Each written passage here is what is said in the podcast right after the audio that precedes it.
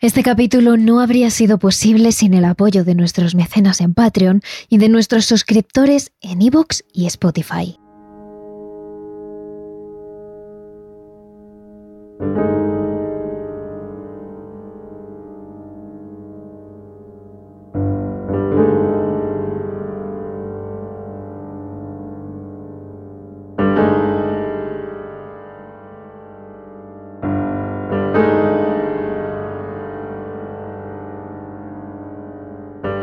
Mansión encantada que destaca entre todas las demás.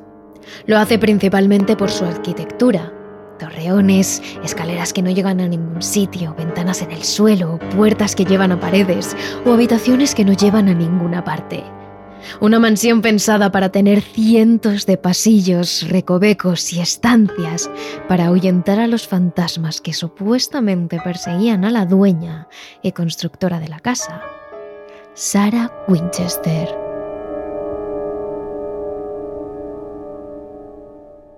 Hablamos, por supuesto, de la famosísima mansión Winchester. Y si no quieres perderte ninguna historia, suscríbete a Terrores Nocturnos desde la plataforma de podcast desde la que nos escuchas. Y si quieres doble ración de TRN, ya sabes que puedes suscribirte a nuestro iBox, Spotify o Patreon para escuchar un capítulo extra cada semana. Terrores Nocturnos con Emma Entrena y Silvia Ortiz.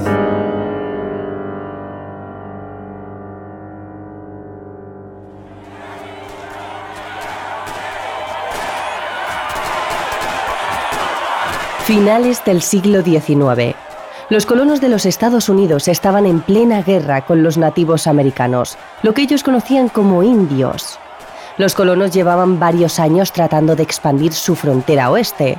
El este se estaba quedando sin recursos y hambrientos se habían lanzado en estas típicas caravanas que se ven en los westerns a buscar nuevos territorios.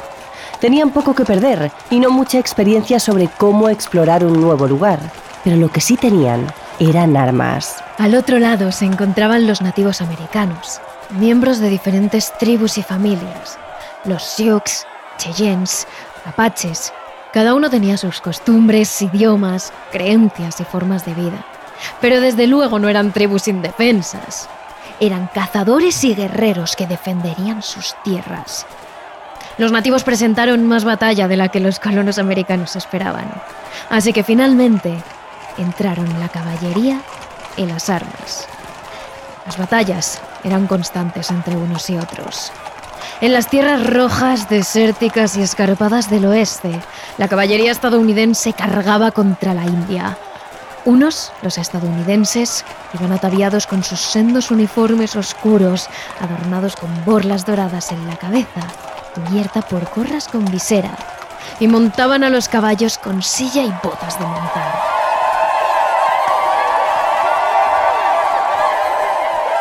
Los otros, bravos guerreros con el torso descubierto o adornado con abalorios y pieles, con su piel oscura llena de pinturas de guerra y su cabeza cubierta de tocados o penachos de pluma, galopaban sobre sus caballos como los amazonas, sin silla, y enarbolando sus arcos, sus machetes o sus hachas por encima de sus cabezas.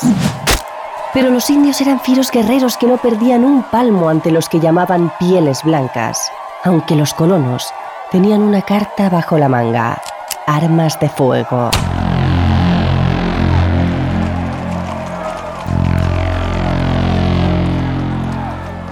En la década de 1880, un hombre inclinó la balanza hacia los estadounidenses.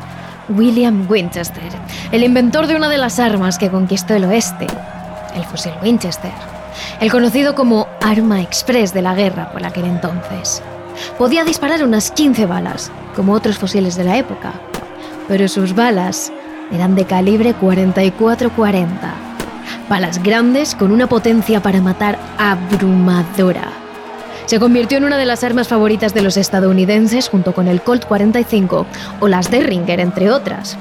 Eso quiere decir que estas armas fueron las causantes de la muerte de miles de personas, la mayoría miembros de tribus de nativos americanos que salían a defender sus tierras del invasor con armas tradicionales.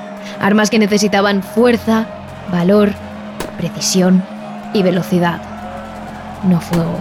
Pudieron participar incluso en batallas terribles como la masacre de Wounded Knee que se dio el 29 de diciembre de 1890 en la reserva india de Pin Ridge, ubicada en el estado de Dakota del Sur.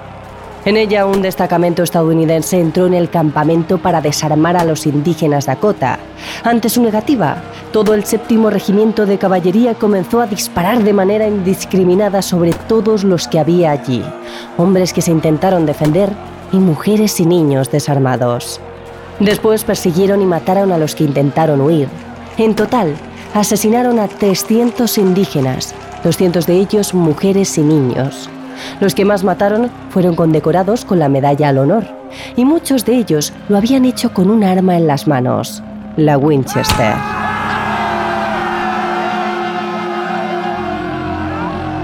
Winchester, sin embargo, no llegó a ver el fin de las llamadas guerras contra el lejano oeste, que terminaron precisamente con la masacre de Knee. No le dio tiempo.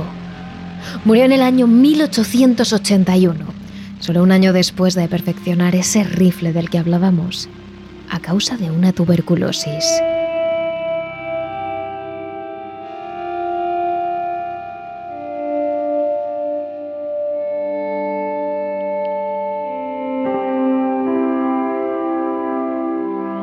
En el mundo de los vivos dejó a su esposa, Sarah Winchester.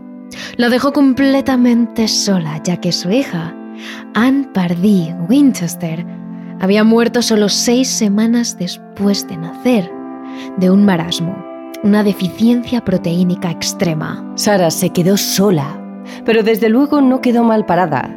A sus 41 años, la mujer heredó la gran casa que había construido junto a su marido en New Haven, en Connecticut, y la mitad de la fortuna de la compañía que fundó su padre, la compañía Winchester Repeating Arms Company. Eso le reportaba un sueldo de 1.000 euros diarios de la época, lo que corresponden a unos 25.000 dólares de la actualidad. De repente, Sara se convirtió en una de las mujeres más ricas de todo Estados Unidos, con una fortuna de unos 20 millones de dólares, lo que equivaldría a unos 500 millones actualmente. Todo eso, además de una casa en Connecticut, una casa que sin embargo decidió abandonar poco después de perder a su marido. ¿Por qué?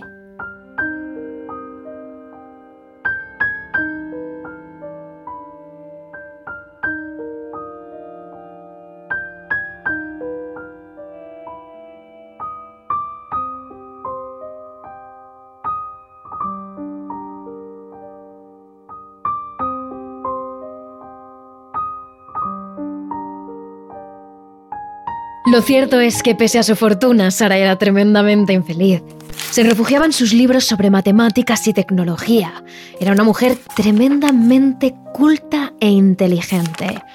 Pero la soledad hacía mella en ella. Se la veía triste y desganada desde la muerte de su querido esposo.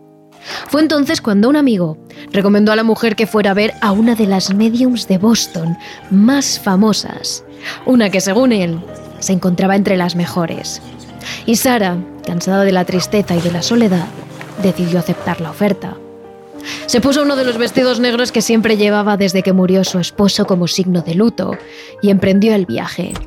Según algunos medios de la época que se basan en rumores, todo hay que decirlo, la medium recibió a Sara en un pequeño local de ladrillo.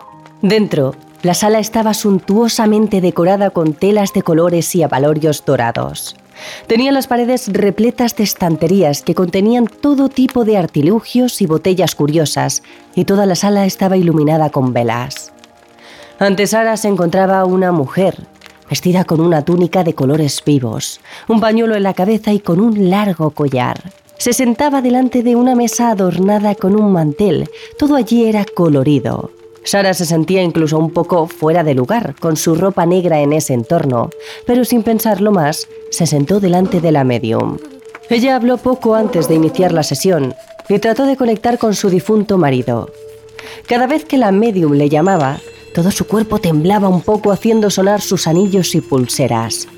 Lo intentó en varias ocasiones, invocando al espíritu del señor Winchester, hasta que finalmente, según le dijo, su marido estaba entre ellas.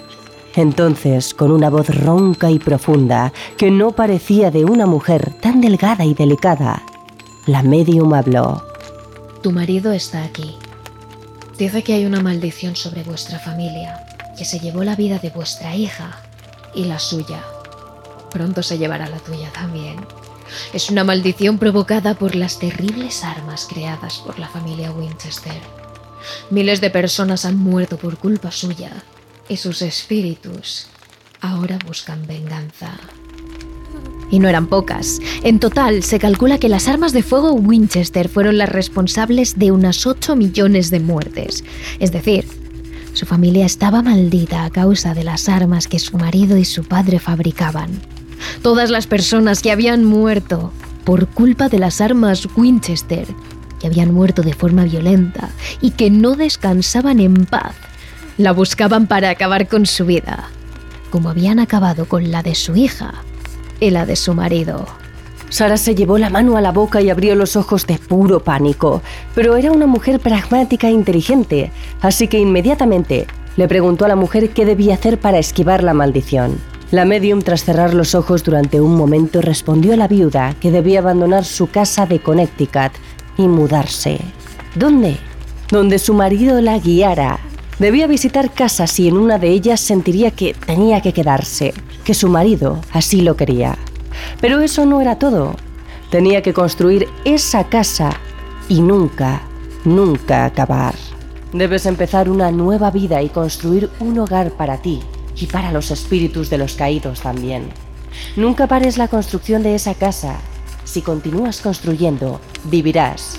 Si paras, morirás. Convencida de las palabras de la medium, Sara comenzó a buscar casa desde ese momento hasta que encontró una que le pareció adecuada. Una pequeña granja de seis habitaciones en San José, California, que aún estaba en construcción y que tenía un gran terreno para edificar. Esos son los orígenes de la mansión Winchester. Desde ese momento Sara se dedicó a hacer lo que la medium le había pedido, construir, construir y construir. Las 24 horas del día, 7 días a la semana, los 365 días del año. La construcción nunca paraba. Lo hacía sin arquitecto, ya que pensaba que todo su esfuerzo para evadir la maldición no funcionaría si ella misma no era la que construía. Así que ella dirigió el proyecto para el que contrató albañiles, fontaneros y capataces locales, se dedicó a estudiar sobre las últimas tecnologías, materiales de construcción y arquitectura, y fue construyendo poco a poco lo que hoy conocemos como la misteriosa mansión Winchester. La pequeña granja de seis habitaciones llegó a convertirse en una enorme y alocada mansión de seis plantas, de las que hoy en día se conservan cuatro. Desde fuera se puede ver que cuenta con torreones, diferentes tejados, varias salas y todas de distintas formas. Es algo así como un edificio que construiría un niño con piezas de Lego, un poco asimétrico. Por dentro, la mansión Winchester cuenta actualmente con 160 habitaciones, 467 puertas, 47 chimeneas, dos salones de baile, 10.000 paneles de vidrio, 6 cocinas, 40 escaleras, 52 tragaluces, 13 baños, dos sótanos e incluso una sala de tiro descubierta recientemente en uno de los pisos altos. Al menos esas son las salas descubiertas hasta el momento, ya que debido a su intrincada construcción, a día de hoy se siguen descubriendo salas. Para Sara, la parte fundamental de la casa era que tuviera una estructura capaz de confundir a los espíritus que la perseguían debido a la maldición. Así que hacía todo lo posible para que las almas en pena se perdieran por la casa. Había puertas que llevaban a ninguna parte o quedaban al exterior de la cuarta planta, ventanas en el suelo, habitaciones pequeñas dentro de otras habitaciones, como si de una muñeca rusa se tratara. Y también contaba con dos espejos, ya que según ella, los fantasmas temían su propio reflejo. Entre todas esas salas, había una especialmente importante. Una sala de espiritismo en la que Sara practicaba sesiones para contactar con los muertos, guiada por una medium de vez en cuando. Pero en general, todas las noches, a medianoche, se ponía una de sus túnicas negras hechas para ese momento e invocaba a su marido. De esa forma, Sara contactaba con el señor Winchester, que le guiaba para crear un nuevo plano sobre lo que debía construir al día siguiente. Así, la construcción seguía de forma perpetua con la guía de los muertos.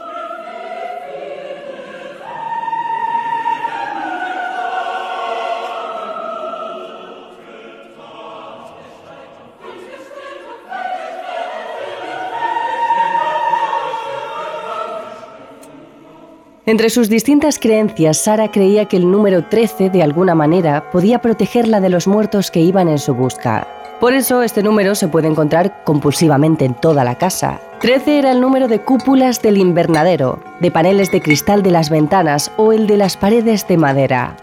Muchos tramos de escaleras eran de 13 escalones y los candelabros y las velas se colocaban de 13 en 13. Para llegar a la sala de espiritismo había que subir 13 peldaños, donde se colocan 13 ganchos, donde Sara contaba con 13 túnicas preparadas para sus sesiones de espiritismo. Incluso tenía 13 baños, aunque solo uno de ellos era funcional, para confundir a los espíritus. La superstición era tal que los viernes 13 se tocaba la campana de la casa 13 veces a las 13 horas. Otra de sus supersticiones era que nunca dormía dos noches seguidas en la misma habitación. La viuda cambiaba de cama cada noche Creía que así los fantasmas que la buscaban no podrían encontrarla y dormía más tranquila. Pero las excentricidades de Sara no quedaban reservadas únicamente a la casa. También las exhibía en el exterior de su vivienda. El dolor por la pérdida de su marido, decían las malas lenguas, la había vuelto loca. Por eso había tenido que mudarse desde Connecticut, para cambiar de aires. Y por eso construía sin parar, para tener algo en lo que ocupar su loca cabeza. Lo cierto era que desde que el señor Winchester la dejó, Sara vistió única y exclusivamente de negro, pese al sofocante calor de San José, y llegó a ponerse un velo negro bastante opaco para que nadie más pudiera ver su rostro. Eso era al menos lo que sus vecinos sabían de ella, ya que Sara era una mujer muy reservada en cuanto a su vida. Apenas se relacionaba con la gente, nunca concebía entrevistas o declaraciones a la prensa de la época, y ni siquiera sus criados hablaban sobre ella en los tabloides. Esto podría deberse a que Sarah Winchester siempre trató a sus empleados de forma digna, mucho más como miembros de la familia. Sus habitaciones eran amplias, bien decoradas y con las últimas tecnologías conocidas.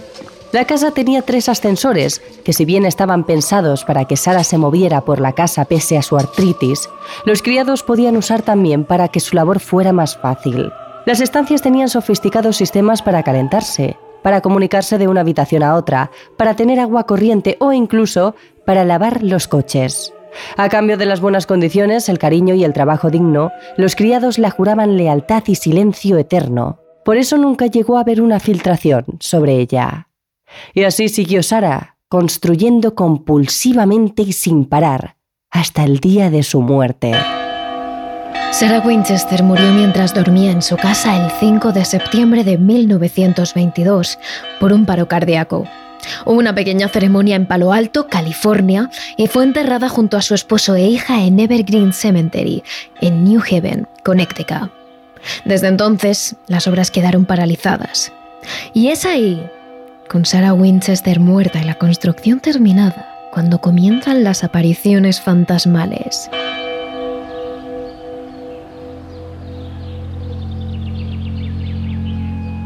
La más conocida es la de la propia Sarah Winchester, la dueña de la casa.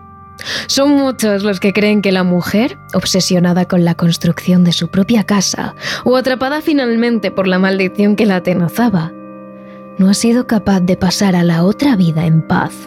Es por eso que su espíritu vaga entre los muros, pasillos, estancias y trampas de su propia casa. Según los rumores más extendidos, su figura, cubierta con un vestido negro de la época y con un velo del mismo color que no deja ver su cara, se aparece en las múltiples ventanas de la casa. Se queda quieta, vigilando fuera, para que a su casa no entre quien no deba impasible como una estatua. No se han reportado ataques, pero sí dicen que cuando se la ve, el ambiente se vuelve frío e irrespirable. Pero la señora Winchester no fue la única en habitar la casa. Un regimiento de obreros, albañiles y demás especialistas también estuvieron allí, manteniendo su obra en construcción. Y dicen que los espíritus de alguno de ellos se ha quedado en la casa. En concreto se habla de un hombre que lleva una carretilla de un lado a otro de las habitaciones una y otra vez, siempre haciendo la misma ruta, siempre atrapado. Pero más allá de toda la historia que esconde la casa, de cómo fue construida y de sus características, su estructura, ¿qué experiencias paranormales han tenido aquellos que han recorrido las habitaciones laberínticas de la mansión Winchester? Hay que tener en cuenta que muchas personas han ido a visitar este museo de lo paranormal con guías que ofrecen recorridos por la mansión. Y entre todas esas experiencias, es común escuchar que la gente ha tenido una rara sensación en ciertos puntos de la casa, como si algo les observara a través de las paredes, de esas escaleras hacia ninguna parte, o de esos tragaluces en el suelo. Pero sí hay quien han recorrido múltiples veces la mansión e incluso en algunas ocasiones lo han hecho totalmente solos. Son los guías e historiadores que ahora cuidan la casa y ofrecen visitas guiadas al público.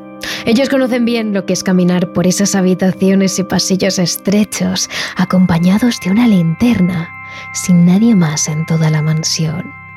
Y precisamente son sus experiencias las que os contaremos a continuación.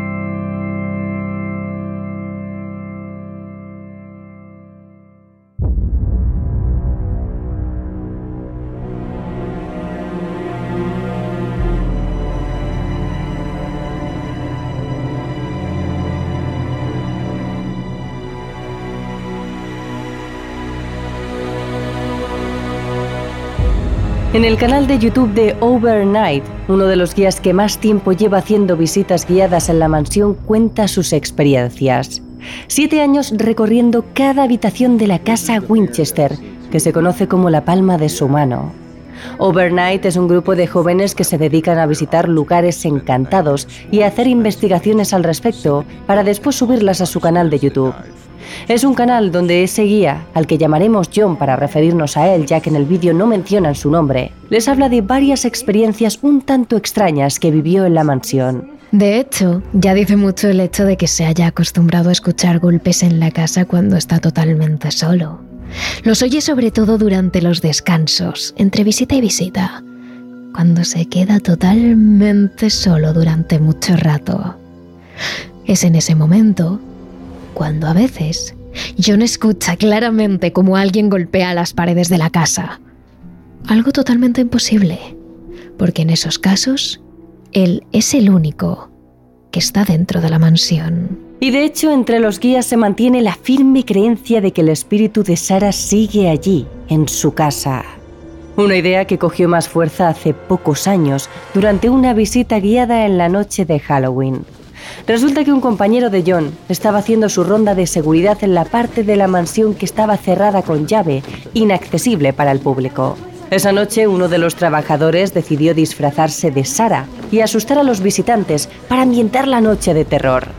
En el momento en el que esa persona disfrazada de la antigua dueña de la mansión salió de su escondite para asustar a la gente, el compañero que hacía su ronda al otro lado de la casa vivió algo impactante. Uno de los ventanales estalló con fuerza y todos los cristales le salpicaron y se esparcieron por el suelo a varios metros de distancia. Afortunadamente, a él no le pasó nada, pero no pudo comprender la naturaleza con la que ese cristal se rompió en mil añicos. Ningún pájaro había chocado contra él, ni mucho menos estaba resquebrajado por el paso del tiempo. Simplemente surgió de la nada y explotó en el mismo momento en el que al otro lado de la casa un trabajador disfrazado de Sara asustaba a los asistentes. ¿Casualidad? Yo no lo creo, porque en los siete años que lleva trabajando ahí, nunca había pasado nada igual.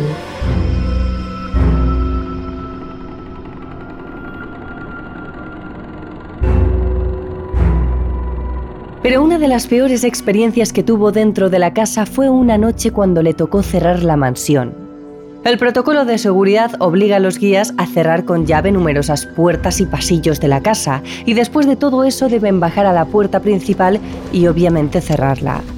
Una de esas noches cuando John estaba a punto de cerrar la puerta de la entrada, vio cómo ésta se movía claramente hacia adelante y hacia detrás. Lo fue haciendo gradualmente hasta llegar a abrirse y cerrarse varias veces delante de él.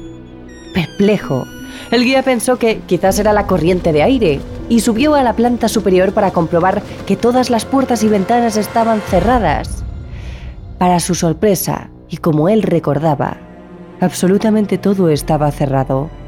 Era imposible que el aire hubiese hecho eso. Entre todas estas experiencias paranormales existen varias que incluyen en sus historias presencias mucho más jóvenes. Hablamos de niños, fantasmas de críos que corretean por la casa y parecen querer llamar la atención de los visitantes, pero en especial de los guías. John, de hecho, más de una vez ha tenido una experiencia similar en un punto concreto de la casa. Cuando le toca cerrar la mansión y camina a oscuras con su linterna por las habitaciones y pasillos laberínticos, totalmente solo, nota como hay alguien a su espalda. Habla de algo pequeño, como si fueran niños que corretean detrás suyo. Así lo contaba en un vídeo de YouTube. No eran pasos como tal, pero sí una presión sobre la madera, en el suelo, cerca de mí. Sin embargo, por muy rápido que se gire, por mucho que lo intente, nunca consigue ver nada. Aunque realmente John no está seguro de querer ver algo cuando camina solo por los pasillos de esa antigua mansión.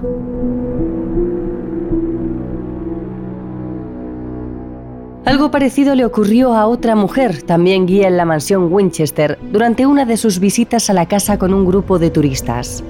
Mientras estaba explicándoles la historia del lugar, notó como algo le tiraba de la falda. Algo pequeño, como una pequeña mano que le agarra de la tela y tira hacia abajo con suavidad varias veces. La mujer disimuladamente miró hacia el lugar de donde procedía ese tirón. Allí no había nadie. Sin embargo, ella lo había notado perfectamente. Pero lo más fuerte ocurrió otro día cuando iba caminando por uno de los corredores de la casa. Hubo otra vez que estaba caminando por un pasillo de allí y era el único en la casa que estaba cerrado con llave. Y me acerqué y es ahí cuando escuché a una niña reírse.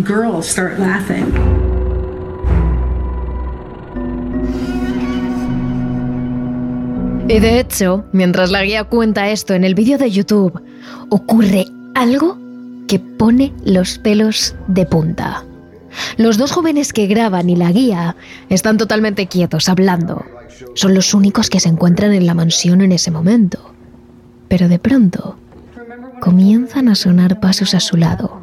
Y por mucho que graban el lugar de donde viene el sonido, allí no se ve nadie.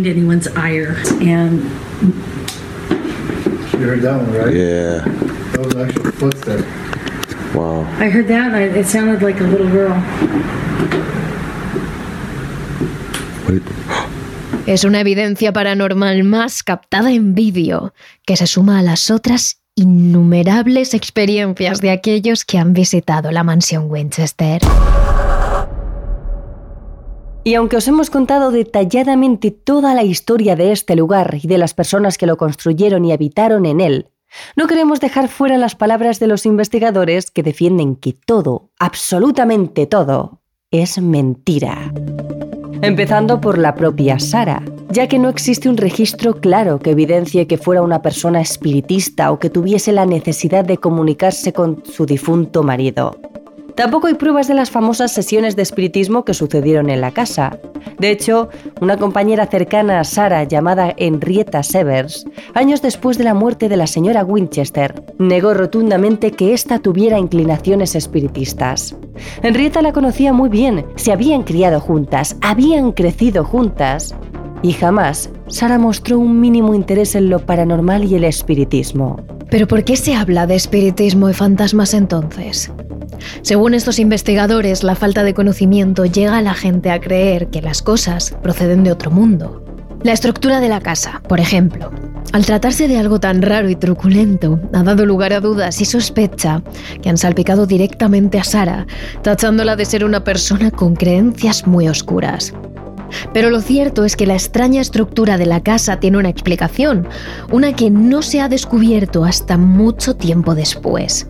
Cabe destacar que la joven Sara se crió en un entorno relacionado con conceptos masónicos, rosacruces y baconianos, conceptos que, entre otras muchas cosas, involucran a los laberintos como un proceso clave para convertir a aquellos que se iniciaban en estas creencias. En la antigüedad, el iniciado era sometido a la prueba del laberinto, donde debía recorrer una estructura subterránea que constaba de escaleras y pasillos oscuros hasta encontrar la salida para perfeccionar así su intuición y perspicacia. Eso es precisamente lo que Sara quiso reflejar en la mansión Winchester.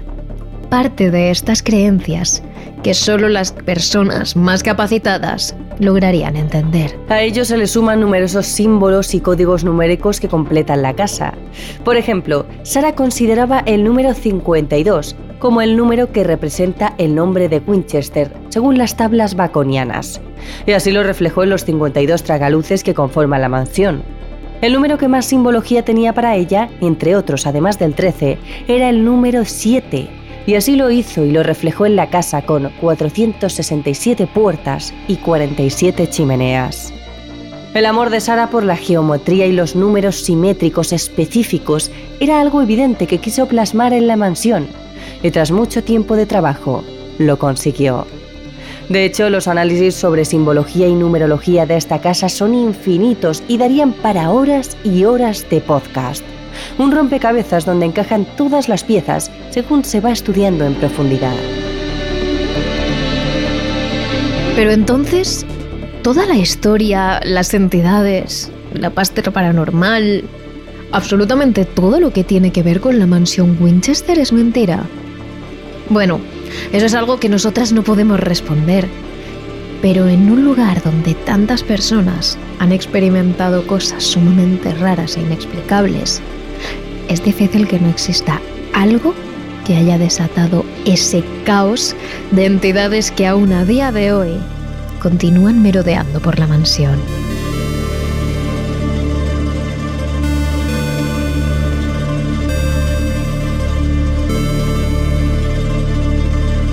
Pero no os vayáis todavía porque en nuestro capítulo extra os hablamos de una de las 10 casas más embrujadas del mundo, ubicada también en Inglaterra.